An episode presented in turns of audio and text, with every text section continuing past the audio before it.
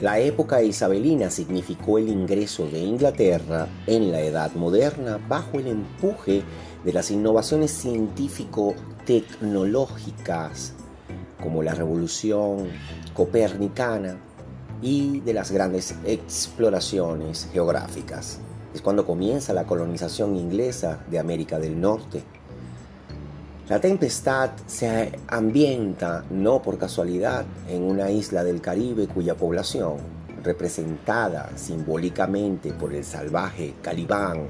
y su madre, la maga Sicorax,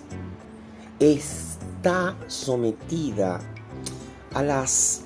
artes mágicas de Próspero, esto es, de la tecnología y del progreso de, de los colonizadores europeos.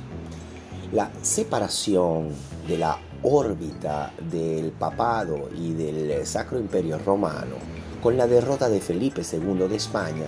y de su armada invencible en 1588, el mayor bienestar económico debido a la expansión del comercio a través del Atlántico, sellaron el triunfo de Isabel y el nacimiento de la Inglaterra moderna.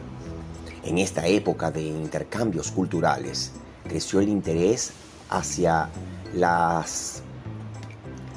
Humanae Literae y por lo tanto hacia Italia, donde los intelectuales huidos de Constantinopla en 1453 habían llevado consigo antiguos manuscritos de los grandes clásicos griegos y latinos, haciendo surgir un interés sin precedentes por la antigüedad